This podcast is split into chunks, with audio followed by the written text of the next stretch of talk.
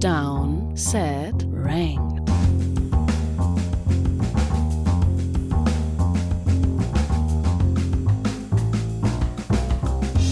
Schönen Montag, ihr hört Folge Nummer 2 unseres neuen Ranking-Formats hier bei Downset Talk. Das ist der offizielle NFL-Podcast von RTL. Ihr hört uns bei RTL Plus Musik und überall, wo es Podcasts gibt.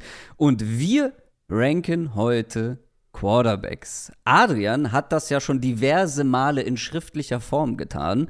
Aber wie ist das denn, wenn jetzt noch jemand anderes da sein Ranking mit reinschmuggelt und man, man seine Lieblinge nicht so hochschreiben kann wie sonst? Du machst alles kaputt. Ähm, ja. Nein, ich find, also ich finde wirklich, es ist eine gute Übung. Weil, wenn du eine Übung, ja.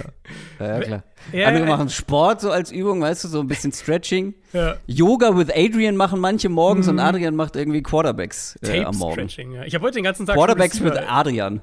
Genau, so. Ich habe den ganzen Tag heute schon Receiver geschaut für die nächste Folge. Tape Stretching. So. Ähm, Nein, also ich, ich finde es ja wirklich, es ist ja dann wirklich interessant, wenn es dann so zusammengebastelt wird, weil wir ja dann schon sehen an irgendeinem Punkt, unsere Tiers in der Spitze sind jetzt nicht krass unterschiedlich. Wir haben dann manche, natürlich manche Positionen ein bisschen anders. Manche haben wir auch komplett gleich gerankt. Ähm, kommen wir dann später natürlich dazu. Aber so die groben Tiers in der Spitze, ich würde jetzt mal sagen, bis einschließlich Top 9, also Platz 9, ist so, da sind wir uns relativ einig. Ähm, das stimmt, ich würde aber sagen, dass es nach der Top 8 schon so ein Tierbreak gibt. Ja. Auch wenn wir uns bei der Top 9, ja. oder bei, bei Platz 9 hm. sehr einig sind. Ja. Aber ja, kann man, kann ich man find, Da gibt es schon einen kleinen Bruch, zumindest was ja. die Qualität angeht, ja. Mm, ich, ich würde im Moment sagen, dass man die neuen noch mit dazu zählen könnte, aber ich, ich sehe deinen Punkt. Also man kann, man kann die neuen so ein bisschen vielleicht als einen eigenen nehmen. Ja, und danach ist halt echt so. Also wir müssen gleich ja so ein bisschen von hinten auch aufrollen. Wir hatten auch viele Leute, die gesagt haben, könnt ihr vielleicht sagen, wer, wer bei euch so 11, 12, 13 oder so noch sind. Heute müssen wir das tatsächlich machen, in meinen Augen, ja. weil man muss so ein bisschen erklären, wie man an diesen Punkt kommt, an dem, an dem wir hier gelandet sind. Du willst dich jetzt schon im Vornherein rechtfertigen für nee, unseren du bist ja Platz schuld. 10. Also, ja Na, ich bin nicht schuld. Mein Platz 10 ist auf Platz 10 gelandet. Der gehört dahin. Du hast ihn halt aber auch auf Platz 11 gesetzt und mhm. deswegen ist er unsere gemeinsame Top 10 und trotzdem bin ich auch der Meinung, es fühlt sich falsch an. Aber jetzt wollen wir nicht weiter in Rätseln sprechen. Wir ranken die Top 10 Quarterbacks der NFL im aktuellen, zum aktuellen Zeitpunkt. Aber du hast es ja schon ganz gut eingeleitet. Willst du dann, wollen wir direkt schon mal so die Honorable Mentions machen, die Plätze dahinter, ja, bevor find, wir unser, ja, unseren Platz ja. 10 revealen, der bestimmt kontrovers diskutiert werden wird? Also, ich weiß nicht, ob wir das getrennt voneinander machen können, weil für mich zumindest, wie ich sie gerankt habe, ich meine, du hast ein anderes Ranking natürlich, auch gerade in dem Bereich geht es dann bei uns wirklich auseinander. Ähm, aber für mich gehören 10, 11 und 12, wie ich sie gerankt habe, zusammen. Deswegen, wenn es dich nicht stört, würde ich die zusammen revealen. Ähm, ich, ich finde, die gehören auch zusammen. Ich, da haben wir doch auch die gleichen Namen, oder? Weiß ich gar nicht. Nee, nicht glaub, ganz. Du, du hast einen, glaube ich, ein bisschen tiefer. Ja, okay. ähm, ja. Weil ich finde halt, es gibt eine klare Top 9. Also ja. neun Quarterbacks, die man unterschiedlicher Reihenfolge natürlich, wie man die genau rankt, aber es gibt neun Quarterbacks im Moment, die für mich die neun besten Quarterbacks in der NFL sind. Ja. Das war relativ klar. Und da haben wir auch beide ja. die gleichen.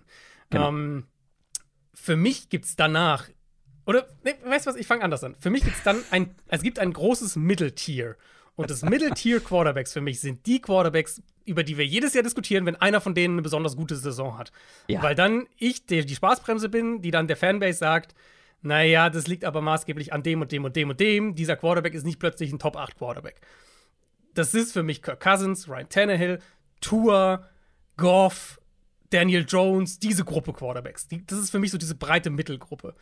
Mhm. Und es gibt drei Quarterbacks, die ich aus verschiedenen Gründen nach der vergangenen Saison super schwer einzuordnen finde und die für mich eben diese drei, diese drei sind. Und das sind Matt Stafford, Geno Smith und Kyler Murray. Aus unterschiedlichsten Gründen natürlich. Mhm. Kyler eben Verletzungen, letztes Jahr schlecht gewesen, ganze Saison verletzt gespielt, jetzt Kreuzbandriss dann am Ende gehabt. Stafford die Verletzung jetzt, mal gucken, wie der wieder zurückkommt. Wenn Stafford fit ist, für mich auch einer, der für diesen neunten Platz zum Beispiel äh, ja. in Frage kommt.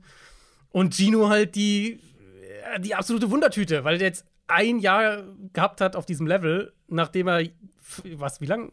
Was war es, sein neuntes Jahr in der NFL? Zehntes Jahr? Neuntes Jahr in der NFL? Also schon sehr, sehr lange der NFL ist. Ähm, und, und auch teilweise nicht mehr war. Genau, und du einfach nicht einschätzen sagen. kannst, was davon sich wiederholen lässt. Da kommen wir gleich im Detail dazu. Aber das sind diese drei Namen: Stafford, Gino, Kyler, wo ich sage, das ist da kannst du mir jedes, jede Kombination irgendwie argumentieren. Ähm, ich habe Stafford an 10, weil ich ihn da immer noch am ehesten sehe. Wenn der jetzt nur noch bei 60 Prozent ist oder sowas, dann natürlich nicht. Aber jeder von denen hat halt so eine kritische Frage irgendwie, mit der er jetzt in die kommende Saison geht. Ich stimme dir ja da auch zu 100 Prozent zu. Gleichzeitig kann ich oder habe ich, glaube ich, die, die Performance die, die, die, das, was man letztendlich bekommen hat von den Quarterbacks, vor allem letztes Jahr, dann vielleicht doch ein bisschen mehr noch gewichtet, weil ich kann halt einfach diese Saison von Kyler Murray nicht ignorieren, auch wenn ich weiß, was damit alles reingespielt hat. Oder die Saison von Stafford. Ich halte die beiden auch für zwei von denen, sogar eher die zwei Favoriten von denen, die individuell es schaffen mhm. könnten, ja, in die Top 9 noch reinzukommen. Wir haben es halt von beiden zum Beispiel gesehen, also nicht letztes Jahr, aber das Jahr davor. Also Jahr davor waren sie ja beides in meinen Augen Top 10 Quarterbacks 2021. Genau. Ich habe jetzt zum Beispiel Tour, auch wenn in sehr guten Umständen, dann doch noch mal ein bisschen höher gesetzt als jetzt zum Beispiel ein Matt Stafford, weil der einfach ja viel besser gespielt hat, weil er eben auch viel besser spielen konnte äh, in seinen Umständen. Aber dann lass uns doch mal erstmal über die Top 10 sprechen, wo du mhm. jetzt wirklich drumherum geschlingert bist ohne Ende. Es ist Geno Smith geworden, Platz mhm. 10. Das fühlt sich, wie gesagt, vielleicht etwas zu hoch an, weil diese Sample Size einfach so klein ist. Du hast es gesagt, eine überragende halbe Saison und dann hinten raus noch eine, eine gute Saison, würde ich sagen. Mhm. Aber ich finde, er hat diesen Platz nach dieser Saison verdient, weil ehrlicherweise muss man ja dazu sagen, das ist ja schon mit der Sample Size im Hinterkopf. Weil wenn Geno Smith entweder noch eine Saison auf insgesamt diesem Niveau gehabt hätte vorher oder jetzt noch eine Saison auf diesem äh, Niveau haben wird in der kommenden Saison, dann wäre ja eine noch höhere Platzierung absolut gerechtfertigt. Und ich finde, er hat hier schon den Benefit of Doubt mit, äh, mit eingerechnet bekommen mit Platz 10. Eine höhere Platzierung für dich, also wenn er jetzt nochmal so eine Saison spielen würde, wäre er für dich. Dann wäre er auf jeden Kandidat. Fall zum Beispiel in Reichweite von Platz 8. Mm, ja, würde ich, würd ich vielleicht mitgehen. Also ich finde, man muss halt man muss, finde ich, zwei Aspekte bei Geno Smith anschauen. Und zum einen ist natürlich dieser Breakout und was er eben gut gemacht hat. Und zu sagen, was er, was er gut gemacht hat, was kann er davon wiederholen? Und das habe ich jetzt auch letztes Jahr mehrfach gesagt, habe ich nach der Saison gesagt. Ich glaube nicht, dass er jetzt wieder komplett in so ein Loch fällt. Weil was er aus der Pocket gemacht hat, wie er aus der Pocket gespielt hat, wie er die Mitte des Feldes geöffnet hat für diese Offense. Das Armtalent, das war ja nie eine Frage bei ihm. Also das, das hat er immer gehabt. Ähm, diese Dinge werden, glaube ich, nicht weggehen. So, wenn diese Dinge nicht weggehen, dann hast du ja schon mal einen Floor, den wir vor zwei Jahren bei Geno Smith niemals erwartet hätten. Oder vor einem Jahr. Mhm. Sprich, wir reden schon über einen Quarterback, der, glaube ich, in dieser Top 15 Diskussion bleibt. Ob er mehr ja. wird als das. Er ist im Moment für mich ist er über dieser, dieser Mittelfeldgruppe, Cousins und so weiter und Tour und Goff, die ich da alle drin habe. Im Moment ist er drüber für mich, weil er in meinen Augen mehr dem Scheme on top geben kann als diese anderen Quarterbacks, die genau. für mich halt letztlich genau. mehr noch im Scheme funktionieren. Ja. Ähm, wenn er jetzt, sagen wir, er würde die Saison nur so nochmal spielen, jetzt einfach so im Vergleich, er würde diese Saison nochmal so spielen, ja. ähm, glaube ich nicht, dass er für mich wahnsinnig klettert, weil ich glaube, und das ist der andere Punkt, dass einfach schon ein gewisses Maß an Variance in seinem Spiel war, die, die letzte Saison für ihn ausgegangen ist. Also zum Beispiel, Gino hatte letztes Jahr 15 Deep Passing Touchdowns. Kein mhm. anderer Quarterback, inklusive Playoffs, und da gab es ja Quarterbacks, die dann doch mehr Spiele noch gemacht haben, hatte mehr als 12 letztes Jahr. Also Geno Smith hatte die zehntmeisten tiefen Pässe letztes Jahr in der NFL, hatte die meisten, mit Abstand die meisten Passing-Touchdowns über, bei Pässen über 20 plus Yards. Und auf der anderen Seite, PFF chartet ihn, da muss man auch mal sagen, da ist ein gewisses Maß an Subjektivität natürlich immer mit dabei, aber PFF chartet ihn mit den zweitmeisten Turnover-worthy Plays unter Quarterback mit ja. 31. Jared Goff war Platz 3 mit 24, also sieben weniger. Aber Gino hatte nur 12 Interceptions, Platz 9 und drei Fumbles, Platz 14. Ähm, und er hat aber auch die fünfthöchste Big Time Throw Rate genau, PFF. Genau, das kommt natürlich mit bei diesen, bei diesen Deep Passing-Geschichten mit rein. Genau. Das ist, glaube ich, wenn du den negativen Case für Geno Smith machen wollen würdest, dann wäre das, da, da würde ich ihn aufbauen, weil es sind, das sind sehr instabile Metriken, die letztes Jahr wahnsinnig gut für ja. ihn gelaufen sind. Und jetzt sagen wir einfach mal, die tiefen Pässe gehen von 15 auf 9 runter, was ja immer noch ein guter Wert wäre, aber halt nicht mal dieser krass gute Wert wie letztes Jahr. Und die Interceptions gehen von 12 auf 15, 16 hoch. Was, ne, was, was seine, seine tiefer gehenden Stats vom letzten Jahr absolut hergeben würden. Das würde ja die Wahrnehmung aber schon ganz anders aufziehen bei ihm. Und da stehe ich im Moment mit ihm. Er ist, er ist in meinen Augen, war jetzt mal eine sehr, sehr positive Überraschung. Ich glaube, dass er an einigen von dem weiter aufbauen kann und daran auch bleiben wird und in dieser, wie gesagt, Top 10 bis 15 Diskussion bleibt. Für mich ist er aber eher keiner, wo ich jetzt noch denke, dass er weiterklettert. Ja, sagt mir mein Bauchgefühl auch. Gleichzeitig komme ich dabei immer wieder zurück und deswegen ist er für mich auch vor anderen gelandet, die vielleicht im selben Tier mit dabei sind, weil ich finde, wir müssen bei Geno Smith nochmal auf die Umstände schauen, die er bei den Seahawks zur Verfügung hatte, weil die waren nicht gut. Also, vielleicht waren sie besser als für andere dieser Mid-Tier-Quarterbacks, aber ich finde, sie waren nicht gut. Ich meine, die Seahawks waren ein Team, das wir vor der Saison als einen der Favoriten auf einen Top-3-Pick gehandelt haben, wo wir gesagt haben, auf keinen Fall kommen die in die Playoffs. Natürlich lag das dann letztendlich auch daran, dass Geno Smith mhm. viel besser gespielt hat, als wir ja. das alle erwartet haben, aber trotzdem, die Umstände fand ich, also die O-Line war dann vielleicht etwas besser als erwartet, aber wenn ich mir jetzt hier, Stichwort PFF, auf das finale Offensive Line Ranking äh, zum Ende der Saison anschaue, da sind die Seahawks auf, auf 27 gewesen, auch wegen Verletzungen. Aber also, da würde ich, also da würde ich halt nochmal an, ansetzen, weil da könntest du natürlich auch einen negativen Case machen, wenn man eben sagt, die, die, die O-Line der Seahawks wurde ja schlechter im Laufe der Saison und Geno Smith wurde schlechter im Laufe der Saison. Also Richtig, kann, aber nenn mir einen Quarterback von dahinter, also jetzt mal vielleicht über die wir schon gesprochen haben, ausgenommen, aber zum Beispiel ein Tour, ein Goff, ein Daniel Jones, ein Derek Carr. Nenn mir einen von denen, der definitiv eine bessere Saison in diesen Umständen gespielt hätte als Geno Smith. Definitiv kann man natürlich nicht sagen. Klar. Ich, also. Aber von wem würdest du es glauben, dass er besser ausgesehen hätte als Geno Smith? Also, wem, wem ich es zutrauen würde in diesen Umständen ist Tannehill, weil ehrlicherweise okay. der hatte schlechtere Umstände schon in Tennessee ja. und sah ähnlich gut aus, wenn nicht besser teilweise. Um, ähm, und dann Aber das ist auch schon ein paar Jahre her. Also ist auch also schon ein paar Jahre her, genau. Weiß ich nicht, ob er das immer noch hinkriegen würde. Ähm, aber das ist ja, das macht ja genau diese Platzierung für ihn auch aus irgendwo für mich, für, für, für Gino Smith jetzt, weil er ist für mich halt genau dieses in dieser Bindeglied-Kategorie zwischen, das sind die klaren genau. Franchise-Quarterbacks ja. und das sind die, die halt von, die vom Scheme leben, die gut sind in den richtigen Umständen und so weiter. Und er ist halt genauso dazwischen nach der vergangenen Saison.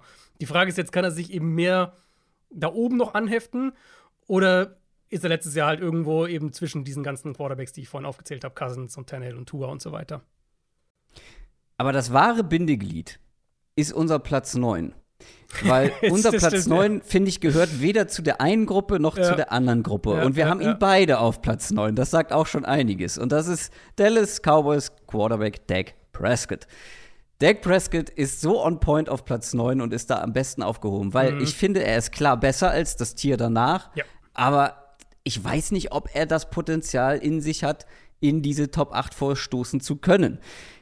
Er ist einfach, wenn er fit ist, einer, der immer auf einem hohen Level performen kann, aber trotzdem mehr abhängig ist von den Umständen als vielleicht einige von noch weiter oben. Ähm, auch er hatte ein weniger gutes Jahr. Ich finde, das gilt für einige Quarterbacks, auch von noch ein paar, die noch kommen werden. War aber auch mal wieder länger verletzt. Und hatte halt auch nicht die Umstände, die er braucht. Aber was ich bei ihm spannend finde, ist, dass diese underlying Stats, also diese Advanced Metrics, echt gar nicht so schlecht aussehen oder mhm. aussahen in der letzten Saison bei Dak Prescott. Ich glaube, wir wissen einfach, also Prescott ist für mich so einer, auch wenn ich Quarterback-Rankings mache, das ist so einer dieser Quest Prescott, ähm, Garoppolo, das sind so diese Quarterbacks, wo ich einfach sehr genau weiß, was sie sind und wo sie ungefähr hingehören ich, also bei Prescott finde ich, kann man relativ klar sagen, was er ist. Er ist ein richtig guter Pocket-Passer, ein richtig mhm. guter Game-Manager, der seine gelegentlichen Meltdown-Momente hat und der mehr von den Umständen abhängig ist als diese absoluten ja. Top-Quarterbacks. Für mich ist er so ein bisschen, die ist jetzt sehr oberflächlich, aber so ein bisschen die schlechtere Version von Joe Burrow. Auch Prescott hat jetzt nicht den Elite-Arm, aber er ist wahnsinnig gut darin, das Spiel aus der Pocket zu machen, mit allem eben, was dazugehört. Also Pocket-Movement, Matchups finden, Ball schnell verteilen. Das ist über die letzten Jahre auch mehr und mehr sein Spiel geworden. Mhm. Und da ist er richtig gut drin, aber er ist halt nicht auf Elite-Level. Und ich, er ist für mich wahrscheinlich der klarste Kandidat eben, wie du es auch schon gesagt hast, der halt nur in diese Gruppe gehört oder nur in diesen Bereich gehört und dem ich eigentlich keine wirkliche Chance geht, so Top 5, Top 6 zu sein. Also ein sehr guter, kein Elite-Quarterback. Das ist für mich Dak Prescott. Und, und ich, also bestimmt gibt es ein paar Cowboys-Fans, die widersprechen, vielleicht auch ein paar andere, die widersprechen. Aber ich finde, er ist da relativ klar einzuordnen und dass wir ihn halt beide unabhängig voneinander genau da auch ranken, ähm, mhm. ähm, trifft es, finde ich, auch ziemlich gut. Ja, ähm, was ich noch ähm, eben meinte mit diesen Advanced Metrics, also Expected Points Added per Play, Success Rate und so, da ist er relativ weit vorne mit dabei, aber trotzdem, wenn man sich Tape anschaut, wenn wir darüber nachdenken, was haben wir von Dak Prescott jetzt schon gesehen, auch in seiner Karriere, die ja zwar durch Verletzungen unterbrochen, aber jetzt auch schon etwas in die Jahre gekommen ist, beziehungsweise wir schon ein paar Jahre, ein paar Saisons gesehen haben, dann stimme ich dir zu 100% zu. Ich weiß nicht, ob er jetzt ein Top-5-Quarterback nochmal sein kann, egal wie gut die Umstände sind. Bei ihm ist halt aber auch immer die Gefahr, wenn die Umstände richtig beschissen sind, ja. dass er dann halt eigentlich nicht mal mehr ein Top 10 Quarterback sein kann. Deswegen mhm. finde ich ihn hier ganz gut aufgehoben und finde auch, dass er das personifizierte Bindeglied ist mhm, mhm. zwischen diesen zwei Tiers. Ja, finde ich auch, also finde ich auch, trifft es eigentlich ganz gut und ähm, da gehört Gino halt auch rein, aktuell im Moment, also in diese Range, deswegen passt es dann wahrscheinlich auch doch wieder, dass er auf 10 ist, auch wenn es für mich immer noch sehr komisch aussieht und ich mein erster Gedanke, wirklich, als ich die Rankings zusammengebaut habe, war, ja, Gino auf 10, das geht eigentlich nicht, das ist doch viel zu hoch. Aber irgendwie passt er halt im Moment da auch mit rein. Und ehrlicherweise muss man ja sagen, also jemand wie Kyler Murray zum Beispiel, wenn der fit ist, ist er auch in dieser Range. Wir haben jetzt von Kyler Stretches gesehen, wo er so in dieser Top 8-Gruppe war. Mhm. Aber im Moment, wenn ich jetzt überlege, Kyler Murray bei 100 Prozent, ähm, in der Offense, die vielleicht für ihn funktioniert und so, er gehört für mich irgendwie auch in diese Gruppe mit rein. Also das passt dann irgendwie doch wieder einigermaßen zusammen. Ähm, der einzige, der Platz 10 noch hätte erreichen können, realistisch mit einem Konsens-Ranking von uns, wäre ja Kirk Cousins gewesen. Und Stafford halt. Also Stafford war ja meine 10. Ähm, genau, aber den hatte ich ja, genau. also den hatte ich auf 14. Genau. Und selbst wenn er auf 13 gewesen wäre, hätte er keine ja. realistische Chance gehabt. Also genau. Kirk Cousins wäre noch der e am ehesten da gewesen und auch also ich würde es mal so formulieren. Cousins? Wolltest du Cousins? Auf 11. Ah ja, okay, ich auf 13. Also das ist quasi ja. unser Stafford äh, getauscht. Genau. Und bei Geno Smith waren wir uns halt quasi einig, dass er zumindest irgendwo auf Platz 10 oder 11 gehört. Mhm. Und da kein anderen, dass wir da, wir waren es bei keinem anderen. Und ich finde, jeder von dieser Gruppe hätte sich irgendwie ein bisschen falsch angefühlt auf Platz 10. Und da finde ich, hat Geno ja. Smith es zumindest verdient. Aber wir waren ja schon bei Platz 9. Ja. Und wir kommen ja jetzt zu Platz 8. Und da, du hast es gesagt, in den Top 8 waren wir uns insgesamt einig. Wir haben die gleichen Spieler, nur in unterschiedlicher Reihenfolge. Bei wem wir uns fast einig waren, ist Trevor Lawrence, Jacksonville Jaguars. Trevor Lawrence, deine 8, meine 7. Ich finde, der gehört so weit nach oben, weil, wenn man bedenkt, und da haben wir in der Division Preview ausführlich drüber gesprochen, dass man dieses erste Jahr von Trevor Lawrence eigentlich streichen kann. Dass das letzte Jahr, dass das vergangene mhm. Jahr eigentlich sein erstes richtiges NFL-Jahr war und wir dann drauf gucken, wie gut er gespielt hat.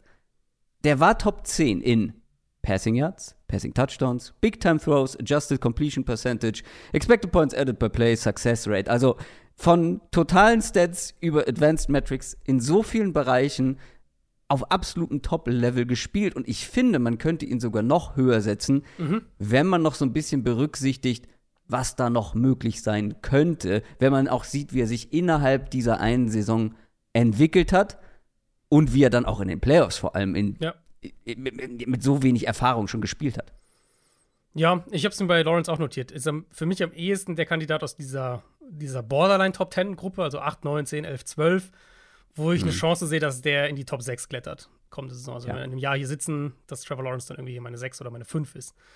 Ähm, mein, die Entwicklung hast du jetzt schon angesprochen. Das trifft es halt eigentlich ziemlich gut. Du hattest ja wirklich diese Anfangsphase, wo es so ein bisschen up and down war. Mhm. Und dann, also viele werden wahrscheinlich das Ravens-Spiel in Woche 12, also den, den Turning Point vielleicht bezeichnen, aber in der Range auf jeden Fall. Die Woche davor gegen die Raiders war schon gut, Kansas City davor war auch schon ganz gut. Ähm, gegen Baltimore dann diese, dieses Comeback-Spiel, das sie ganz spät das noch gedreht haben. Für mich halt wirklich eine Mischung aus Elite Pocket Movement, da ist er jetzt schon wirklich Top, weiß nicht, 3, 4, 5 in der NFL. Ähm, kombiniert mit einem sehr, sehr guten Arm, der es ihm halt auch erlaubt, off-Plattform akkurat zu sein, schneller Release, trotz seiner Größe, trotz der langen Arme. Und das ist halt diese Kombination, mit der du auch unter Druck den Ball noch aus einer unsauberen Pocket noch schnell Mhm. werfen kannst und, und eben auch eine gewisse Accuracy on the Move einem erlaubt. Also Lawrence für mich vom Talent her und von dem, wie, wie geht jetzt die Entwicklung weiter im Idealfall, auch derjenige, wo ich denke, da ist Platz 6, Platz 5 in Reichweite. Ähm, und er ist, also er ist jetzt auf 8 bei mir auch gelandet und in unserem Konsens- Konsens-Ranking auch, aber Lawrence für mich vom, von der, von der äh, Spielweise, von der Prognose her, ist näher an 5 als an 10 tatsächlich. Für mich im Moment ist er halt noch nicht ganz da, aber ich sehe ihn näher dran, weiter in Richtung Top 5 zu klettern, als dass ich denke, dass der nochmal aus der Top 10 rausfällt. Du hast die PFF-Grades ja angesprochen, sind mit Vorsicht zu genießen. Ich würde sie zum Beispiel für Einzelspiele komplett ignorieren, aber um eine ganze Saison zu bewerten, gar nicht so verkehrt. Subjektivität spielt hier eine Rolle. Ab Woche 9 war nur Trevor Lawrence, nein, Quatsch, waren nur Joe Burrow und Patrick Mahomes besser, was PFF-Grade angeht, als Trevor Lawrence. Also, der hat eine extrem gute zweite Saisonhälfte gespielt und wird belohnt mit Platz 8 in unserem ersten gemeinsamen Quarterback-Ranking. Platz 7 ist Aaron Rodgers, New York Jets Quarterback, ja, seit neuestem, letztes Jahr. Und äh, das ist auch das, was hier natürlich auch eine Rolle spielt. Letztes Jahr noch Green Bay Packers. Deine sieben, meine sechs. Das ist wirklich der letzte dieser alten Generation Quarterbacks in unserem Ranking. Vierfacher MVP. Nur ein beziehungsweise zwei Jahre her, dass er MVP wurde. Zweimal hintereinander. Natürlich hatte er letztes Jahr ein Down Year. Aber ich finde trotzdem, dass er hier auf jeden Fall mit in diese Riege gehört, weil auch hier die Umstände. Ich meine, welcher Quarterback hat denn mit Receivern wie Alan Lazar, Christian Watson, Romeo Dobbs und Randall Cobb richtig gute Umstände? Für mich gehört er so lange in die Top 10, bis man ganz klar sagen kann, Aaron Rodgers macht eine Offense nicht besser, als sie ist. Weil das hat er wirklich jahrelang unter Mike McCarthy ja extrem gemacht.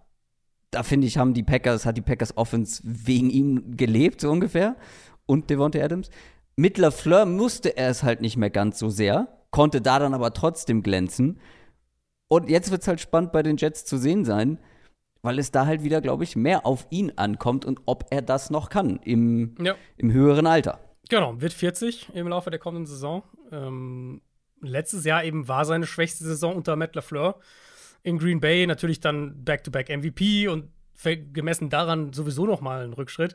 Und das macht ihn, also ich finde ihn in diesem, wenn jetzt noch mal die Tiers noch mal so richtig kleinteilig unterteilen würden, quasi, dann hast du ja, denke, du würdest zustimmen, eine Top 4 Ja. und dann hast du so ein bisschen 5 bis 8. Und ich Ja. finde, Rogers gehört halt auf 6 oder 7. Also ich habe ihn auf 7, du hast ihn auf 6. Er gehört halt in die Mitte von diesem mittleren Top-Tier. So. Ich finde, Gott, da oh ist er gerade ganz gut aufgehoben, weil es kann halt jetzt in beide Richtungen bei ihm gehen. Also ich habe jetzt gerade gesagt, bei Lawrence bin ich sehr optimistisch, dass der Weg jetzt eher weiter nach oben geht. Natürlich nicht linear, wissen wir alle so, aber perspektivisch schrittweise schon Richtung eher nach oben. Bei Rogers, also es gibt halt ein Szenario, wo da halt dann mit 40 einfach Schluss ist. Und im Moment sehe ich das noch nicht, deswegen habe ich ihn noch so auf 7. Der Arm ist noch da, das, er ist jetzt nicht irgendwie. Ich, das wollte ich gerade sagen. Genau. Würdest du denn sagen, weil natürlich kann es sein, dass irgendwann dann Schluss ist und der Arm irgendwie nur noch eine Nudel Mhm. ist und da nichts mehr rauskommt? Ja, aber wir haben ja noch keine Anzeichen Genau. gesehen. Ja, das war eine, Genau. eine schwächere Saison, aber das lag ja nicht unbedingt an seinen physischen Fähigkeiten. Nee, nee, genau. Das war ehrlicherweise das, als ich ihn jetzt nochmal angeschaut habe, auch, mh, was mit am meisten bei mir hängen geblieben ist. Dieser ultraschnelle Release, den Zip, den Genau. er da aus dem Handgelenk Ja. bekommt, mit dieser kurzen Wurfbewegung, die, die er hat, wenn er sie braucht. Ähm, enge Fenster treffen, das war alles noch da. Und ich glaube, er kann halt noch dieser Elite-Quarterback sein. Zumindest physisch kann er das noch sein. Ich habe nichts gesehen, was da jetzt dagegen sprechen würde. Und den, auch sowas der Deep Ball. Also schaut euch Ja, aus dem Spiel gegen die Jets letztes Jahr, schaut euch die, den, Ja. den, diesen Hold-Shot, ich glaube, es war sogar zu Lazard, äh, den er da spät im ersten Viertel hatte. Unfassbarer Wurf.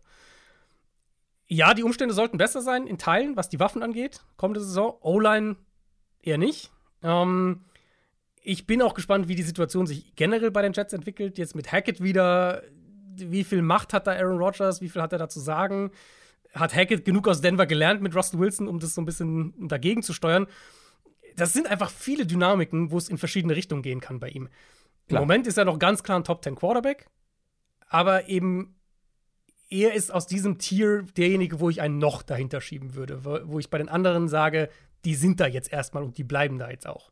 Aber das noch bezieht sich ja wirklich dann nur auf die Ungewissheit, was das ganze Zusammenspiel angeht. Weil individuell ist Aaron Rodgers für mich Stand jetzt kein noch. Naja, wenn aber der jetzt, schon wenn der bei den Packers als- geblieben wäre. Aber er war letztes Jahr schon Packers schlechter jetzt davor, oder? Würdest du nicht sagen? Ich würde schon sagen. Das stimmt, aber jetzt mal angenommen, die Packers, also das war das erste Jahr ohne Devontae Adams. Mhm. Mal angenommen, die Packers hätten jetzt wieder einen ganz klaren Nummer 1 Receiver. Christian Watson hat sich gut entwickelt, die O-Line ist gut. Dann wäre es für mich kein Noch, wenn Aaron Rodgers noch da wäre. Mm, Wäre halt die Frage, wie er letztes Jahr dann gespielt hätte, ne? Mit, mit, mit so einem Nee, Receiver. nee, nee, mit, mit dem letzten Jahr im Hinterkopf. Ach so, ähm, Aber jetzt haben sie, jetzt hätten sie noch mal das, was wir eigentlich seit Jahren gehofft haben. Ne? Jetzt haben sie noch mal Aaron Rodgers ein paar Waffen an die Hand gegeben, vor allem eben einen richtigen Devontae Adams Ersatz. Ähm, wie gesagt, eine gute O-Line. Matt LaFleur ist noch mit dabei. Dann, dann ist Aaron Rodgers für mich definitiv kein Kandidat für noch Top 10, sondern eher Mm, für vielleicht ja. sogar Top 6. ich glaube, da gehe ich mit. Ja, ich glaube, da gehe ich mit. Und weil, ne, das finde ich dann so ein bisschen ihm, das ist fies, ihm nachzusagen, ja, okay, wir wissen noch nicht, wie du in den Umständen funktionierst, aber individuell hast du noch das Potenzial. Deswegen, ah, ich finde, es ist schwierig und ich finde ihn auf der 7 auch gut aufgehoben. Und das nächste Jahr wird halt entscheidend sein, Genau. weil natürlich kann er individuell dann plötzlich von der sagenumwobenen Klippe stürzen und den Drop-Off erleben. Das kommt natürlich auch noch mit dazu. Aber das, finde ich, hat er noch nicht, also da hat er noch nichts geliefert, was das irgendwie ja, unterstützen Mhm. würde. Kommen wir zu Platz 6. Da gehen wir am weitesten auseinander in unserer Top 8 und da haben wir vor allem den ersten. Den ersten Stern, ja. Wir haben es noch gar nicht angekündigt, für alle, die die erste Folge, die Running Back-Folge noch nicht gehört haben. Wir vergeben jeweils einen Stern an einen Spieler, den wir besonders hervorheben wollen, den wir unterstreichen, den wir besonders mögen. Das machen wir, bevor wir wissen, wie der andere seine Spieler gerankt hat. Und du hast deinen Stern an Lama Jackson vergeben, Baltimore Ravens. Deine fünf, bei mir nur auf der acht. Warum so weit oben, Adrian?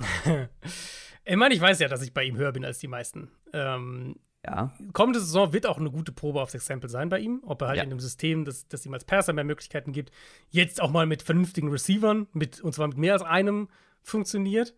Ähm, oder ob er halt ob er sagt, dann nach der Saison, er ist irgendwie zwar der gefährlichste oder einer der gefährlichsten Runner auf der Position, aber halt kein Top 10, Top 15 Passer. Mm, Die letzten Jahre, vor allem die letzten beiden Jahre, in puncto Design und inwieweit das Scheme das Gesamtkonstrukt trägt, hatten die Ravens eine super schwache Passing-Offense. Also sie haben ihrem Quarterback also fast gar nicht geholfen, teilweise.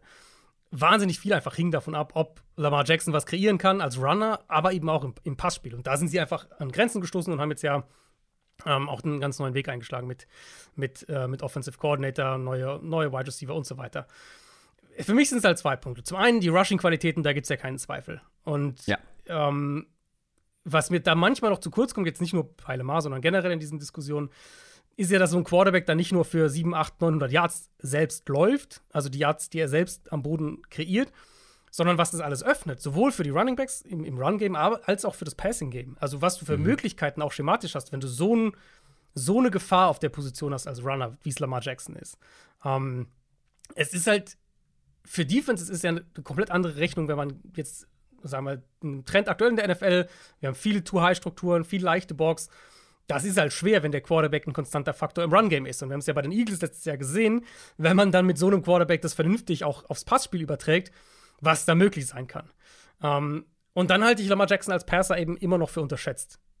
Er war in den vergangenen Jahren einfach zu krass, die Offense in Baltimore selbst. Und ich glaube, das hat sich auch auf sein Spiel ausgewirkt dahingehend, dass er halt so gewisse Schwankungen drin hatte. Ähm, ja, zum Beispiel Accuracy. Accuracy ist manchmal up and down mit ihm.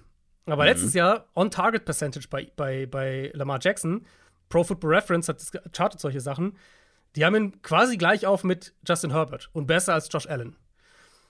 Vergangene Saison, die Ravens Offense mit Lamar Jackson nach DVOA war Platz 4 in der NFL und ohne Lamar Jackson Platz 23. Also Lamar Jackson hat letztes Jahr die Nummer 4 Offense mit DeMarcus Robinson und Devin Duvernay als Wide Receiver mehr oder weniger aufs Feld gebracht.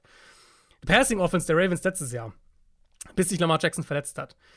Platz 16 im Punkto Success Rate. Das ist gleich auf mit dem, also bis zu dem Zeitpunkt waren die Eagles gleich auf, die Packers mit Rogers waren dahinter, die, die Chargers mit Herbert waren dahinter.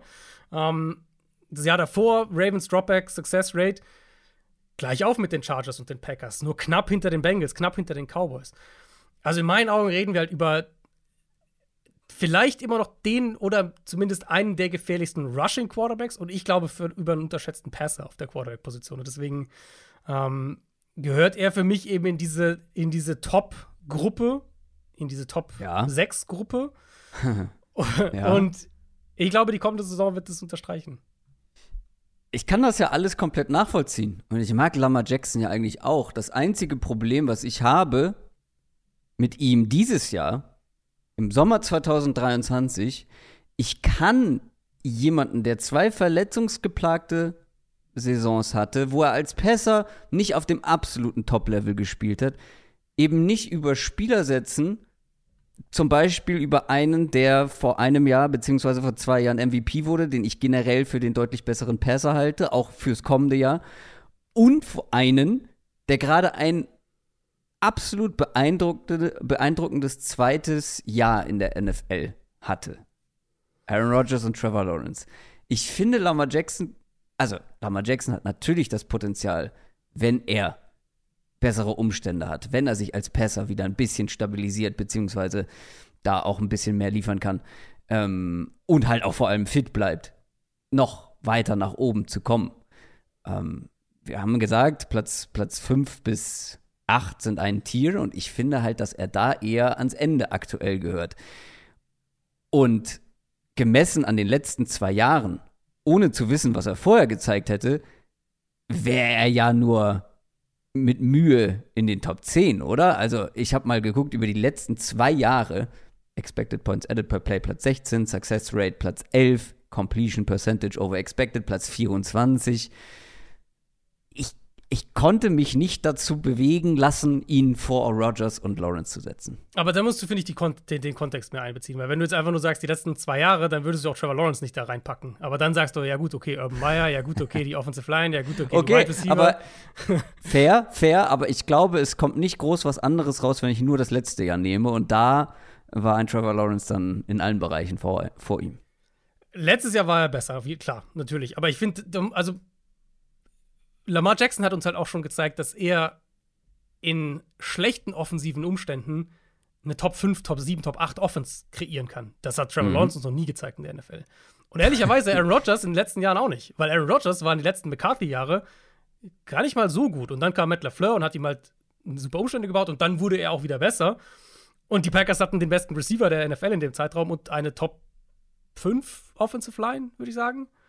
Ähm, also ich finde, da muss mehr Kontext mit dazu, selbst wenn man es jetzt auf die letzten zwei Jahre oder, oder wie auch immer genau dann ähm, begrenzt. Und gerade auch letztes Jahr finde ich halt, also die Ravens Offense letztes Jahr war Aber für mich halt, ne, also war für mich halt von de- all diesen Quarterbacks, über die wir hier jetzt sprechen, also die, die jetzt noch kommen, unsere Top 5, ähm, bis inklusive, inklusive Gino an, auf 10.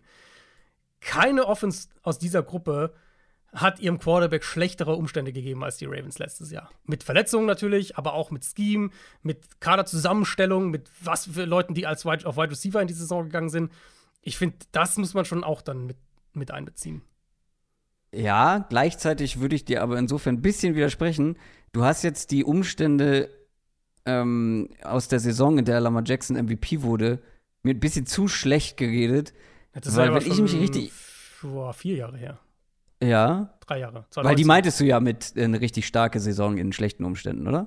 Nee, nee, ich meine ja zum Beispiel letztes Jahr. Wie gesagt, Top 4 Offense Ja, mit, mit Lamar Jackson letztes Jahr gehabt, bevor er sich verletzt hat. Okay, aber gleichzeitig zum Beispiel, als er so richtig gut war, hatten die Ravens halt einfach ein unstoppable Rushing Scheme. Ja, wegen ihm, aber doch. Auch, Also ja. er war ja der Schlüssel dafür. aber sie haben es richtig clever gemacht, weil es waren ja sehr viele Designed Runs da auch mit dabei. Ja, klar, natürlich, aber ohne ihn funktioniert es ja nicht. Das stimmt. Und das ist ja für Und mich da eher noch ein auch als Argument. Pässer besser, okay. Genau, und das ist für mich eher ein Argument zu sagen, warum er in meinen Augen ähm, warum ich ihn mit an diesem Punkt über Aaron Rodgers sehe, weil ich glaube, dass dir Lamar Jackson in der Offense mehr Dinge öffnet als Rodgers an diesem Punkt seiner Karriere. Ja, gut möglich. Trotzdem kann ich nach dem letzten Jahr nicht sagen, Lamar Jackson hätte einen Platz darüber verdient gehabt. Ich würde mitgehen, wenn ich sage, die Wahrscheinlichkeit ist groß, dass ich das nächstes Jahr sage. Aber wir machen mhm. ja keine Projection, sondern den Status quo. Mhm. Und da finde ich, hätte es Aaron Rodgers und hat es auch ein Trevor Lawrence verdient, vor ihm zu sein. Er, Lamar Jackson müsste halt A, mal ein Jahr komplett fit bleiben. Mhm. Und auch das haben wir zwei Jahre nicht gesehen. Und B, sich als Passer wieder ein bisschen mehr auf das Level bewegen, auf dem er mal war. Ja, das ist Aber bis ich das, bis ich das nicht gesehen habe, fällt es mir halt eben schwer, ihn höher zu setzen. Aber dafür haben wir ja diesen, diesen kleinen Stern, weil du hast vielleicht erwartet, dass er bei mir nicht ganz so hoch ist wie bei dir. Und ähm, er gewinnt ja sogar den Tiebreak, wenn ich das genau, richtig das gesehen habe, gegen Aaron ja, Rodgers. Die hatten genau. gleich viele Punkte. Genau, also äh, Lamar ist halt bei mir fünf, bei dir acht und Rodgers bei mir sieben, bei dir sechs. Das heißt, die hätten könnt ihr jetzt euch jetzt nachrechnen, sozusagen, die hätten die gleichen Punkte gehabt. Ähm, genau. Und da ist dann dieser Stern, deswegen vergeben wir den eben, bevor wir das Ranking des anderen kennen, ist der, der Tiebreaker. Genau. Deshalb Lama Jackson auf Platz 6. Kommen wir zu Platz 5. Platz 5 ist Philadelphia Eagles Quarterback Jalen Hurts. Deine 6, meine 5. Auch da wieder relativ einig unterwegs. Und wir sind uns ja beide vollkommen im Klaren, dass Jalen Hurts auch ein Teil von oder ein zum Teil ein Produkt hervorragender Umstände war. Ich mhm. glaube, so kann man es am besten formulieren. Aber Jalen Hurts ist immer noch der Quarterback, der in seiner zweiten Saison als Starter die Eagles in den Super Bowl gebracht hat. Dabei durch die Luft und am Boden vielleicht nicht auf Elite-Level gespielt hat, aber ich würde behaupten, es gibt oder gab letztes Jahr wenig bis gar kein besseres Gesamtpaket was diese Mischung angeht, oder? Als Jalen Hurts? Du meinst Running und Passing sozusagen? Genau. Ja, wahrscheinlich. Also ich würde es, ja, wegen der Art und Weise, wie die Offense halt strukturell darum auch aufgebaut war. Was ja auch ein bisschen mein Lamar Jackson-Argument ist. Ähm, mhm. Ich finde, du kannst argumentieren, dass Josh Allen besser war, der ja auch für Stimmt, nicht, 800 ja, Yards okay. oder sowas gelaufen ist. Ja. Ähm, und den ich als Passer dann doch noch mal über Hurts auch ranken würde.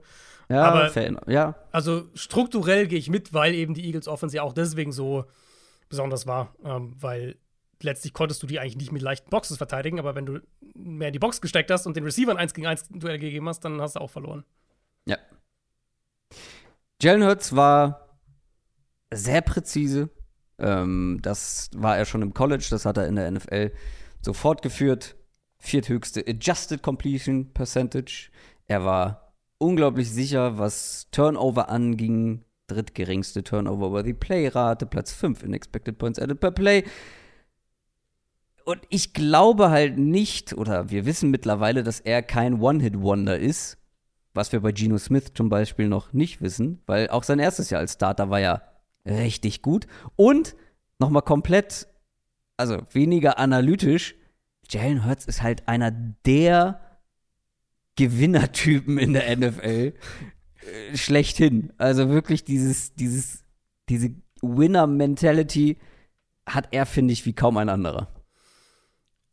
Ich bin da immer vorsichtig. Also es, man kriegt auf jeden ich Fall. Weiß, ich sage das auch super selten, ja, weil ja. das ist mir zu wenig analytisch, aber ich finde, ja. bei Jalen Hurts bei ihm hat man genug mit, Beweise, dass, so, dass man das zumindest genau. mal sagen kann. Ähm, ja, also und ich finde, also so wie wir das eben angefangen haben, dieses, dieses Thema hier, das im Prinzip kann, konnte keiner dieses Gesamtpaket stoppen, mehr oder weniger. Ich finde, das ist natürlich einerseits ein Argument zu sagen, naja, er hat halt die besten Umstände. Wir haben es nur jetzt ein Jahr auf dem Level von ihm gesehen, gerade auch als Passer. Das ist, finde ich, auch schon fair. Auf der anderen Seite müssen Defenses auch erstmal das schaffen, ihnen diese ganzen Easy-Buttons, die sie ja hatten in ihrer Offense, ihnen die wegzunehmen.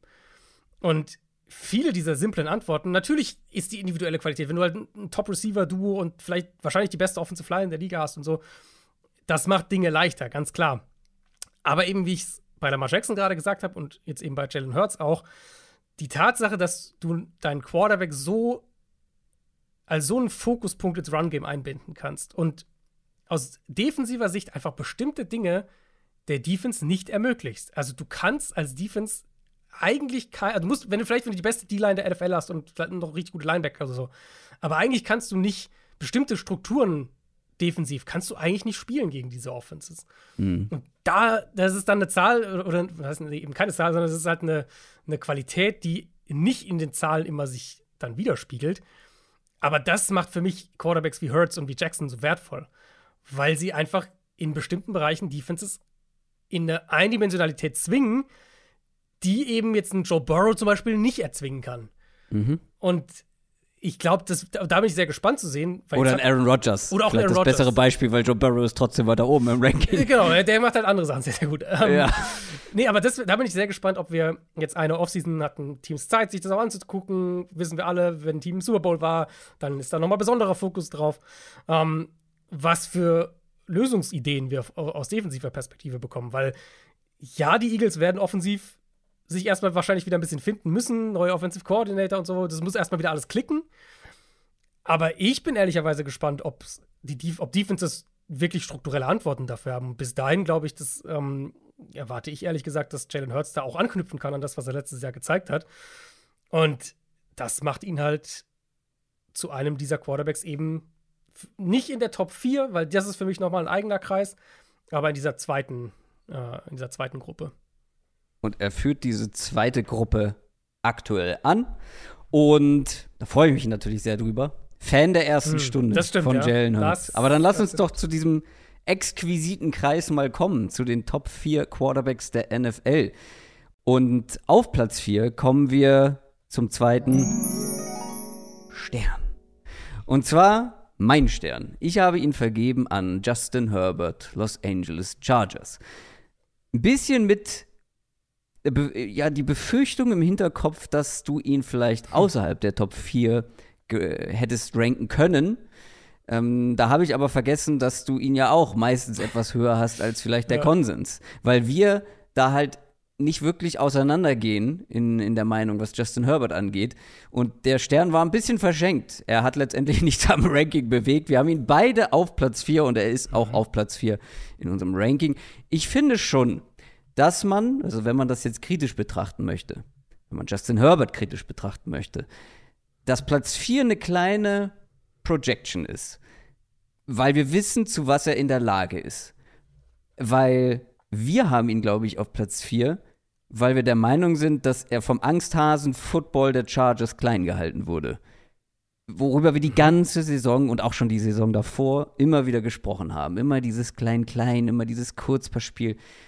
Man kann seinen Arm gar nicht oder man nutzt seinen Arm gar nicht. Kaum Big Plays, was sich auch in Zahlen dann bestätigt hat. Kaum Turnover-worthy Plays, was sich auch in Zahlen bestätigt hat. Kein Risiko.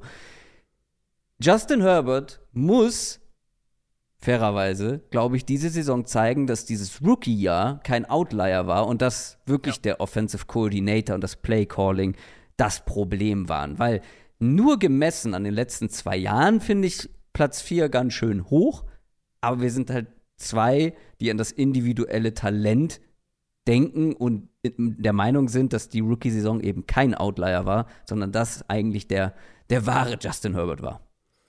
Und man darf halt auch nicht vergessen, was für einen wahnsinnigen Stress diese Art Offense auf den Quarterback ausübt. Also diese Art Offense, wo du permanent aus der Pocket spielst, den Ball kurz verteilen musst, du musst unheimlich diszipliniert in deinen Reads sein, du musst unheimlich, unheimlich konstant als Passer sein, du wirst dauernd in, in Dritter und Vier, Dritter und Fünf sein, deswegen wird ja auch Justin Herbert so viel geblitzt zum Beispiel, ähm, weil sie halt oft auch in diesen Situationen sind und dann noch nicht, vielleicht nicht unbedingt die Antworten hast, was, was Receiver angeht und so weiter, dann, das ist halt eine Situation, die ähm, die sehr viel vom Quarterback verlangt. Und ich finde, Herbert ist halt einer der wenigen, Burrow zum Beispiel wäre auch so jemand, einer der wenigen Quarterbacks eben, die dieses Spiel aus der Pocket, Mahomes natürlich auch, den habe ich jetzt nicht gesagt, nur um äh, nicht die Chiefs-Fans gleich am Hals zu haben, aber um dieses, die dieses Spiel halt aus der Pocket in diesen Umständen konstant machen können. Ob, das, ob wir über Ballplacement reden, ähm, auch sowas wie Touch in seinen Pässen. Her Herbert ist einer der Quarterbacks, die halt konstant nicht nur zum zweiten, sondern auch zum dritten Read kommen. Und selbst Ja. das noch wahnsinnig konstant spielen. Ähm, Wenn es darum geht, wie er die Pocket spielt. So, auch diese, diese subtilen Schritte zur Seite, weg vom Rush. Also ich bin bei Herbert tatsächlich, als ich jetzt ihn nochmal angeschaut habe, bin ich mehr an seinem Pocket-Verhalten hängen geblieben als an den Big Plays. Gut, Ja, gab ja auch nicht so viele Big Plays, richtig. Ja. Ähm, Aber ich kann den Punkt, den du gesagt hast, halt auch nur nochmal unterstreichen. Weil, ja, ich schiebe da einiges strukturell auf die Offense, auch auf den Mangel an Speed und so. Das sind alles legitime Argumente. Aber ich will schon von ihm sehen, dass er auch mit einem anderen Mindset als Passer spielt. Genau. Also, Genau. ich habe mal die Zahlen geguckt. Wie gesagt, zum Teil kann man das erklären. Wir haben oft genug drüber ge gesprochen. Aber es rechtfertigt halt nicht, dass Herbert prozentual weniger tiefe Pässe wirft als Kenny Pickett und Derek Carr und Jacoby Brissett und Mac Jones. Ja. Und das geht sogar noch weiter. Nur fünf Quarterbacks, also wir reden jetzt über Deep Passing, also 20 plus Yards. Und nur fünf Quarterbacks haben prozentual noch weniger Pässe in die Midrange, also die 10 bis 20 Yard Range geworfen als Herbert. Auch das, wie gesagt, strukturell, schematisch muss man das zum Teil erklären. Die sind einfach auch viele Routes kürzer gelaufen als jetzt der, der Durchschnitt in der NFL. Aber ich will von Herbert schon noch mehr diesen, diese Playmaker-Qualitäten sehen. Und das geht auch damit einher, eben eine gewisse Aggressivität als Passer zu haben. Ähm, Was wir ja aber in seinem Rookie-Jahr gesehen haben. Genau. Und ganz überrascht waren, Genau, weil wir es genau, im College genau. wiederum nicht gesehen haben. Ganz genau, ja. Ähm, und da bin ich echt gespannt, ob Kellen Moore das rauskitzeln kann. Weil ich, Ja. ich würde sogar auch argumentieren, und ich glaube, du würdest zustimmen, wenn ich jetzt deine, dein, dein Intro richtig interpretiert habe. Man könnte Herbert eigentlich fast in so ein eigenes Tier packen. Also man könnte durchaus sagen, er ist ein eigenes Tier und die vor ihm sind noch mal so eine halbe Stufe drüber. Ja, weil Justin Herbert bestimmt das Potenzial hätte, um in dieses obere Tier mit reinzukommen, er es aber die letzten zwei Jahre nicht gezeigt hat. Mhm. Und trotzdem individuell in unseren Augen zu gut ist, um jetzt in dem Tier dahinter mit dabei genau. zu sein. Ja, genau, ich finde halt, also ein krasser Unterschied zum, oder ein, na, nicht krasser Unterschied, aber wo man das gut abgrenzen kann, ist eben, du hast jetzt gerade gesagt, wie, wie anspruchsvoll die Chargers Offense ist von in dem, was sie von ihrem Quarterback als Passer verlangt in die letzten beiden Jahre. Und Herbert spielt das halt auf einem sehr hohen Level. Und wenn ich jetzt das vergleiche, so diese, diese, diese Pocket Passer, wie können sie das Spiel aus dem Bereich des Feldes, wenn sie es immer und immer und immer wieder machen müssen, wie gut können sie das spielen? Und ich finde, da ist er halt vor zum Beispiel Dak Prescott, den ich halt einfach da ein bisschen dahinter habe und auch ein bisschen fehleranfälliger sehe. Ja. Ja, gehe ich komplett, gehe ich komplett mit. Dann lass uns zu den letzten drei verbliebenen Spielern kommen. Das habe ich extra so formuliert, weil es gibt keinen Platz drei in unserem Ranking. Es gibt zwei zweite Plätze. Punktgleich. Weil den einen habe ich auf zwei, du auf drei und bei dem anderen ist es genau umgekehrt. Und es ist auch irgendwie schön bezeichnend, dass die beiden sich einen zweiten Ja, Platz Fand teilen. ich auch. Weil so richtig abheben kann sich keiner. Josh Allen, Buffalo Bills und Joe Burrow, Cincinnati Bengals. Beide, beides junge Quarterbacks, die aber beide seit Jahren auf einem absolut hohen Niveau spielen und ganz schwer dann unterm Strich voneinander zu trennen sind in so einem Ranking. Ja, total. Ähm, ich würde da auch gar nicht diskutieren, wenn man jetzt den einen von den anderen hat. Ich finde, Allen hat noch mehr dieses, dieses Force of Nature in seinem Spiel, dieses ultra krasse, ich reiß jetzt dieses Spiel an mich und ehrlicherweise manchmal auch, ist es auch ein Problem. Nicht nur, weil er dann halt Fehler macht, sondern weil die Bills in meinen Augen das über die letzten ein, zwei Jahre zu häufig von ihm verlangt haben, dass er so spielt. Burrow ist halt ein wahnsinnig konstanter Passer, wahnsinnig stark Down für Down aus der Pocket. Ähm, und das ist halt nicht nur immer noch eine sehr, sehr wichtige Qualität in der NFL. Es ist auch, finde ich, der Aspekt, in dem Josh Allen am ehesten noch aufholen muss, was die Konstanz als Passer angeht. Und ich bin bei Burrow einfach im Moment, also ich, das wäre wär eigentlich eine eigene Folge, eine eigene Diskussion hier, wie entwickeln sich NFL-Offenses, welche Quarterback-Typen sehen wir in fünf Jahren und so. Du hast ja kaum noch Quarterbacks, die nicht auch in eine Bedrohung als Runner zumindest sind. Ne? Also Allen ist natürlich nochmal krasser, Mahomes auch in der Richtung. Wir haben jetzt über, über Hurts gesprochen, wir haben über Lamar Jackson gesprochen. Das sind ja auch wirklich Quarterbacks, die dann teilweise, wo das Run-Game um sie herum aufgebaut ist. Burrow, finde ich, ist genau an der Grenze dazu noch, weil er ist als Scrambler in Ordnung, aber er ist jetzt ja keiner, wo du, also du gehst ja nicht ins Spiel und sagst, oh, wir müssen auf, auf Joe Burrow als Runner aufpassen. Nee.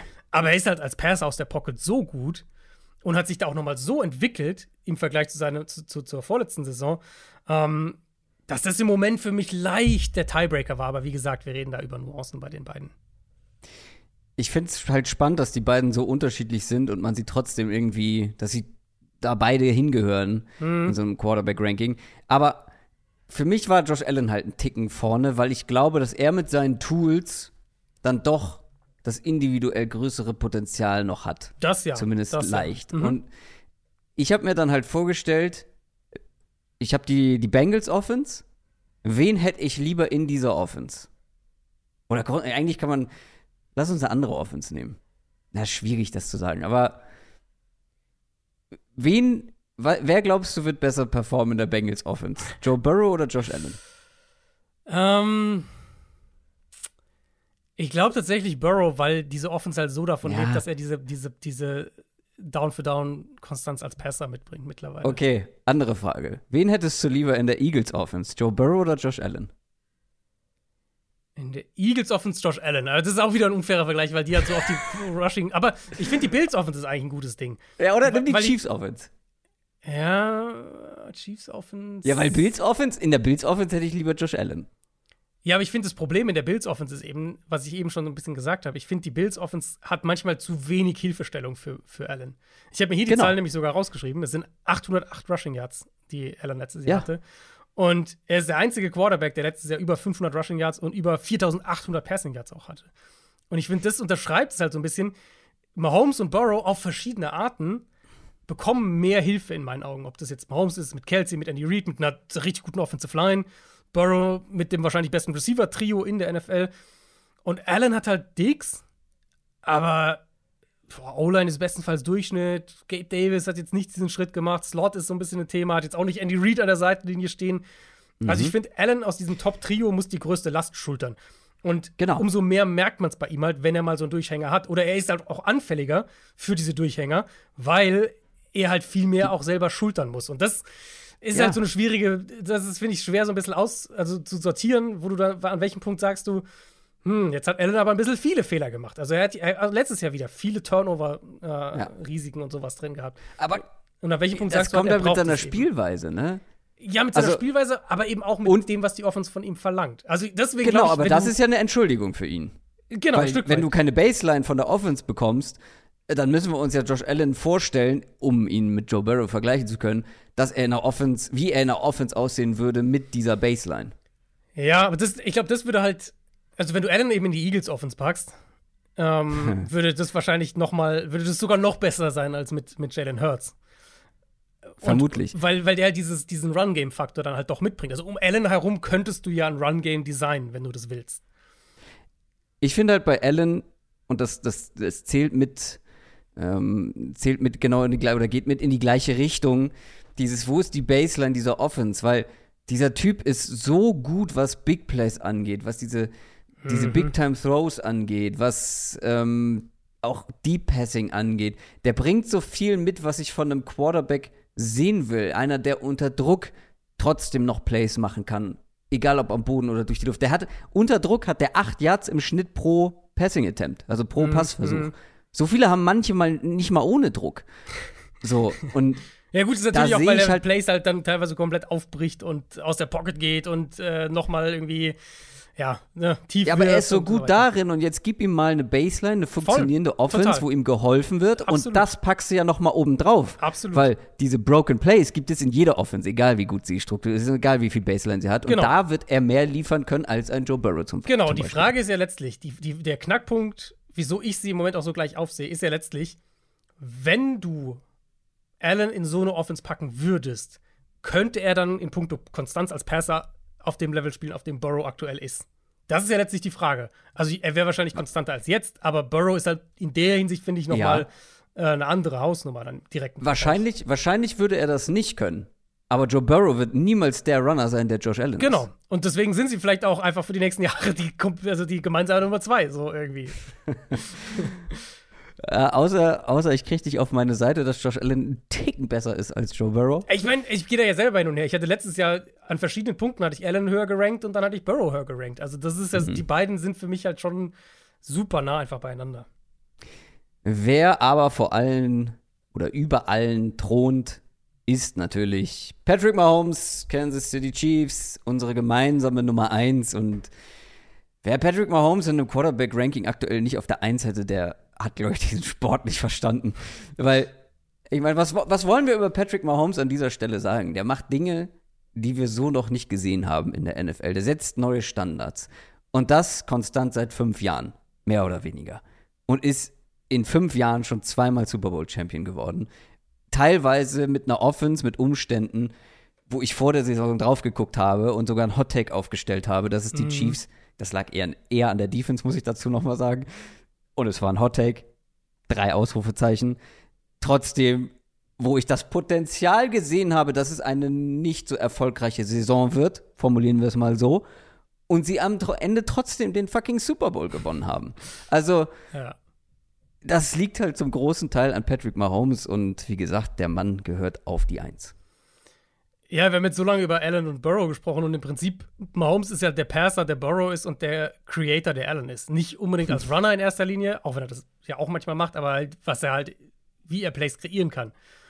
Und diese Kombination eben aus, aus, aus, aus Playmaking-Qualitäten, Armtalent, ähm, Kreativität in seiner Spielweise und dann eben dieses, ja, diese, dieses, diese In-Structure-Qualitäten, also was er eben ja wirklich auch, das ist ja diese, dieses Down-for-Down-Passing. Ähm, die Kombination, ich habe überlegt, in den letzten, jetzt seit ich aktiv Football schaue, 13, 14 Jahren, Aaron Rodgers in seiner Prime kommt dem am nächsten, finde ich. Aber ich habe das so auch einfach noch nicht gesehen. Und, und jetzt die Chiefs auch letztes Jahr wieder ähm, einfach die beste Passing Offense der Liga gehabt. Mit halt, ja, Travis Kelsey, okay, aber die Leading Receiver dahinter waren halt Juju und, und Marcus Valdez Scantling und, und Jarek McKinnon. Also, ähm, das ist jetzt nicht so das, wo du sagst, ja, der hat halt die, äh, die eben. Elite Receiver oder sowas. Für mich die beste Mis Mischung eben aus Playmaker und In-Structure Quarterback. Und das finde ich ja, das, das rundet diese Diskussion wunderbar ab, weil du sagst, Allen ist halt der, der noch ein bisschen mehr kreieren kann und Burrow ist der, der ein bisschen konstanter ist. Und Mahomes ist halt der King auf, aus beidem. So. Und deswegen ist er der Beste. Und ich bin der Erste, und das wisst ihr, wenn ich dann so Hot Takes aufstelle, dass die Chiefs irgendwie strugglen können. Ich bin der Erste, der dann so eine Dominanz bröckeln wollen, brö- bröckeln sehen wollen würde. So ist es, glaube ich, richtig formuliert. Ähm, also das, natürlich würde ich gerne dann so ein paar Schwächen bei Patrick Mahomes sehen. Da würde ich mich auch drauf stürzen. Aber die gibt es halt vielleicht mal in einzelnen Spielen. Ja, so einzelne ja. Durchhänger, wir hatten das ja Oder- vorletztes Ja. Jahr so ein bisschen. Super, ja, oder ja. Super Bowl, wenn ihm halt ständig fünf Genau. Leute irgendwie ins Gesicht springen. Klar. Ja. Aber wer würde das nicht? Er hat seine Durchhänger und dazu muss man aber sagen, die meisten Durchhänger waren dann halt entweder nicht wirklich seine Schuld, halt, wie zum Beispiel der Super Bowl, wo halt seine O-Line Mhm. Nichts entgegensetzen konnte, dem Bucks Pass Rush. Oder es sind halt Verletzungen, wenn er angeschlagen spielt. Dann merkt man, dann merkt man, dass er ein Mensch ist. Dann Und menschelt selbst, es auch also selbst dann, Mahomes. ehrlicherweise, ich meine, wir haben es ja letztes Jahr teilweise gesehen. Der ist selbst mit dann einem auf einem Bein, mit einem Bein gewinnt der Spiele. Ja. Ja. Also, das soll jetzt hier keine, wie soll das, wir wollen ihn ja nicht auf Händen tragen, aber trotzdem gibt es halt in meinen Augen keinen Case, keine Mhm. Argumentation, die gegen Patrick Mahomes auf Platz 1 geht. Es ist, also ich würde es vielleicht so formulieren, es ist schwer vorstellbar, dass wir hier in einem Jahr sitzen und nicht Mahomes an 1 haben. Ja. Außer eine schwere Verletzung könnte vielleicht früh die Ja, Saison okay. beenden, aber das wollen wir nicht hoffen und davon gehen wir auch nicht aus. Und dann sehe ich es auch nahezu, oder halte ich es für nahezu unmöglich, dass Patrick Mahomes diese Position nicht verteidigen kann. Also, das war unsere Top 10, unsere Top 10 Quarterbacks. Ich gehe noch mal durch von hinten nach vorne. Auf Platz 10 Geno Smith, auf der 9 Dak Prescott, auf Platz 8 Trevor Lawrence, die 7 ist Aaron Rodgers, dann kommt Lamar Jackson auf Platz 6. Die Top 5 angeführt von Jalen Hurts auf der 5, Justin Herbert auf der 4, Joe Burrow und Josh Allen auf einem gemeinsamen Platz 2 und über allen auf Platz 1 Patrick Mahomes. Zufrieden? Alles in allem schon. Wir haben ja, ich glaube, ich, ich hoffe, wir haben es gut erklärt, diese 10, 11, 12 Dynamik und dann diese Gruppe dahinter. Weil, wie gesagt, es gab da aus der Community den Wunsch, ob wir vielleicht da noch ein bisschen ein paar Namen zumindest sagen können.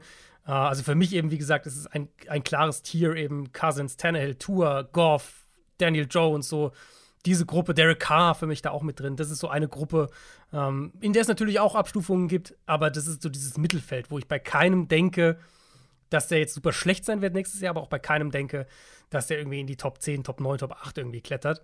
Ähm, und dann gibt es halt einen Namen, der also wahnsinnig schwer irgendwie zu ranken ist, und das ist Deshaun Watson. Ja. Ähm, Des Deshaun Watson, ich weiß gar nicht, wo er gemeinsam gelandet wäre, aber wir haben ihn beide so in der Range 13 bis 17, 18? ja. Also ich habe ihn auf 17, 17? ja. Ich habe ihn auf 13. es ist halt super schwierig. Genau. Ähm, also, wir wissen, zu was er mal in der Lage war. Das ist Jahre her und das, was er gezeigt hat, nachdem er zurückkam letztes Jahr bei den Browns, war mehr als underwhelming. Mhm. Der, das ist halt einer der wenigen, der absolut das Potenzial hat, nächstes Jahr in die Top 8 zu kommen. Mhm. Es kann aber auch sein, dass er nächstes Jahr nicht mehr in den Top 15 ist. Ja, also ich habe mir aufgeschrieben, es ist nicht unbedingt ein Make-or-Break-Jahr in dem Sinne, weil dafür haben die Browns zu viel Geld ihm garantiert. Ja. Aber ich glaube, es ist ein richtungsweisendes Jahr, weil danach werden Mhm. wir schon relativ klar sagen können, gibt es diese Elite-Quarterback-Version noch, die er vor, vor drei Jahren aufs Feld gebracht hat? Oder gibt es die einfach nicht mehr? Ähm, weil jetzt noch mal eine ganze Saison irgendwie als der 16, 17, 18 beste Quarterback, dann muss man halt schon sagen, ja gut, dann ist das jetzt halt vielleicht durch. Ähm, aber ihn zu, also er ist fast so ein bisschen außer Konkurrenz. Ich habe jetzt, also 17 ist ja so genau in der Mitte irgendwo. Ähm, aber fand ich halt sehr, sehr schwer ihn zu ranken. Und dann gibt es natürlich einige, die, äh, die generell in die Top 20 klettern könnten und, und ähm, die manche auch sehr, sehr hoch ranken. Ähm, schon. Justin Fields wäre so ein Beispiel. Du hattest ihn, glaube ich, Hm. borderline. Ich hatte ihn in den Top 20 mit drin. Genau, ich hatte ihn knapp draußen Ja. noch. Knapp. Ja. Ähm, Brock Purdy, auch so ein Kandidat, wer weiß. Ey, der ist bei mir auf Platz 20 gewesen. Hm, Aber nur weil ich gesehen habe, wo ich Geno Smith habe und ich musste dieser, ich musste diesem, diesen Spielen, die er gezeigt hat, irgendwo Respekt zollen. Ich Ja. finde, es ist absolut angemessen. Ja, also und dann, und dann haben wir natürlich auch eine starke Rookie-Klasse dieses Jahr. Also wir haben das ja, Ja. Ähm, auch bei den Runningbacks so ein bisschen drüber gesprochen. Bei den Quarterbacks gibt es natürlich ein paar offensichtliche Kandidaten, wo welche in die Top, Top 20 zumindest mal klettern könnten ähm, in der kommenden Saison. Und dann den einen oder anderen, der ein oder andere Veteran wird sicher auch wieder rausfallen. Ja. Wir hören uns dann in einem Jahr wieder, was die Quarterbacks angeht. Wir hören uns aber nächste Woche schon wieder, was Ranken allgemein angeht. Und Stichwort Ranken auf unserem Discord-Channel, wo ja ähm, alle Supporter, alle Patreon-Supporter ähm, sich austauschen können. Da gab es auch ein Umfrage-Ranking. ja. Haben wir jetzt noch gar nicht erwähnt gehabt. Äh, Da haben knapp 100 Leute mitgemacht. Und es ist erstaunlich, wie gut wir unsere Community erzogen haben. Nein. Äh, ich finde es aber erstaunlich, wie nah das Ranking, Ja. was da rausgekommen Ja, ist, an stimmt. unserem Ranking ist. Also die großen Unterschiede. Trevor Lawrence ist da sehr hoch. Das fand ich dann schon ein bisschen zu hoch, ehrlich gesagt. Und da ist Fields Ähm. aber zum Beispiel auch hoch. Und Fields ist ähm, in dem Ranking auf 14 gelandet. Ich glaube, in unserem Kon wenn, wir, wenn wir das Konsens-Ranking weitergerechnet hätten, wäre er irgendwie so auf 20 oder so gewesen. Mhm. Ähm, aber wenn du jetzt dir so in, auch in der, in der US-Medienlandschaft, wenn du dir so Quarterback, Off-Season Quarterback-Rankings und sowas Ja. anguckst, dann ist Fields ganz oft schon so in dieser Top 15-Gruppe mit drin. Und da, Da sehe ich ihn halt noch gar kommen. nicht. Da Nee. sehe ich ihn, dafür ist er als Passer in meinen Augen noch Genau. deutlich zu weit weg. Das bringt nichts, wenn du einfach 80.000 Scramble, Scrambling Ja. Yards irgendwie, Ja. irgendwie erläufst, weil es ist immer noch eine, es ist immer noch die Position der Quarterbacks. Genauso wie ich letztes Jahr gesagt habe, ja, es ist ja gut, wenn ein Running Back einen Ball fangen kann und eine Route laufen kann. Du solltest schon den Ball aber trotzdem am Boden bewegen können, weil Mhm. dafür bist du eigentlich hauptsächlich da. Ja. Und so ist es bei Quarterbacks, finde ich, auch ein bisschen. Ähm, ja, also schaut da gerne sonst mal rein, äh, wenn Gibt's ihr auch, äh, uns bei Patreon supportet. Ich weiß nicht, ob du es jetzt gesagt hast, aber gibt es auch äh, für die Receiver? Also wir Hm? Genau, ja wird schon jetzt, Woche, genau, die Wide Umfrage läuft machen. schon. Die Ja. könnt ihr dann auch, äh, da könnt ihr dann mitmachen und wenn wir dann mehr als 93 haben, dann ist es natürlich auch noch repräsentativer. Genau, da ist die Sample Size etwas größer, aber gutes Stichwort. Nächste Woche gibt es eine Top 10 Wide Receiver in der NFL. Ich hoffe, es hat euch gefallen. Feedback zu unserem Quarterback-Ranking natürlich überall da, wo es möglich ist. Folgt uns gerne zum Beispiel bei Instagram, bei Twitter ähm, und auf allen anderen Plattformen. Lasst gerne äh, eine Bewertung da auf eurer Podcast-Plattform. Ich habe nichts mehr zu sagen. Du, Adrian? Vielleicht letzter Punkt noch, weil die Frage Ja. aufkam, es wird eine Defense-Folge geben, ja. Ähm, viele von euch haben jetzt schon gefragt, ja, macht ihr irgendwie auch mm, Cornerbacks oder sowas. Also es wird auf jeden Fall eine Defense-Folge geben. Wie wir die genau dann machen, Ja. das werden wir euch noch sagen, aber es wird auch was zur Defense geben. Genau, wir haben leider keine, nicht mehr genügend Wochen vor der Richtig. NFL, um jetzt zum Beispiel Cornerbacks, Pass Rusher und alles im Detail durchzugehen, aber wir werden eine Defense-Folge machen, wie du schon gesagt hast. Das soll es aber an dieser Stelle gewesen sein. Ich wünsche euch eine schöne Woche, beziehungsweise eine schöne Zeit bis Donnerstag, weil da gibt es die nächste Division-Preview. Macht's gut. Tschüss. Ciao, ciao.